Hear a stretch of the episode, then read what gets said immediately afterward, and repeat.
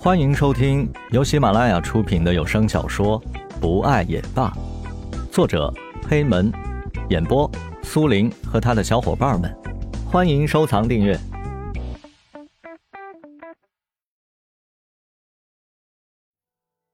第五十章。自从送走了蓝爸爸之后，石龙有一个星期都没有看到蓝雨了。不知道为什么，去酒吧的时候。蓝雨仿佛在跟自己捉着迷藏一样。其实，蓝雨只是不知道该怎么面对他。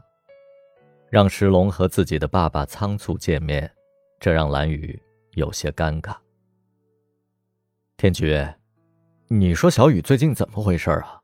我又不是小雨，我怎么知道？可是，你不也是女孩吗？你们女孩心里到底在想什么呀？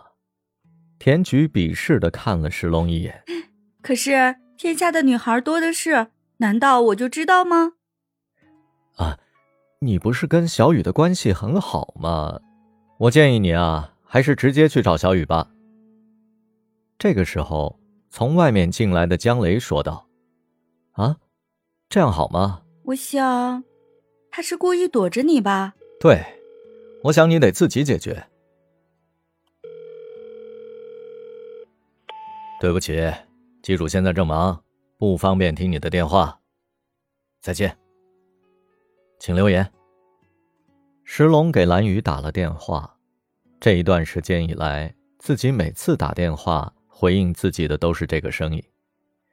于是石龙就在蓝雨公司门口等，终于蓝雨出现了。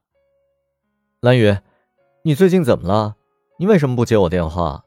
你，你为什么躲着我？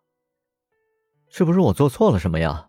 没有，你没有做错什么。那你为什么要躲着我？那是因为我不知道该怎么面对你吗？啊？你在说什么？我听不清楚。我说，我以后不会再躲着你了。蓝雨大声的说道。蓝雨一下班。就被石龙抓了个正着。下班了吧？准备去哪儿啊？石龙拉住了蓝雨的手，说道。蓝雨开始还有点挣扎，不过他喜欢这种感觉，他不禁笑了笑。怎么了？想到什么事儿了？这么开心？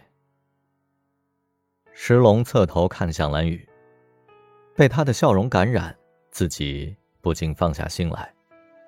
牵着他的手，就这样一直往前走。虽然不知道他们要去哪里，但是只要有他在，在哪里都好。哼，忽然就想笑，怎么了？不行吗？我没有说不行啊，可以，当然可以。石龙用手刮了蓝雨的鼻尖一下，宠溺的笑了。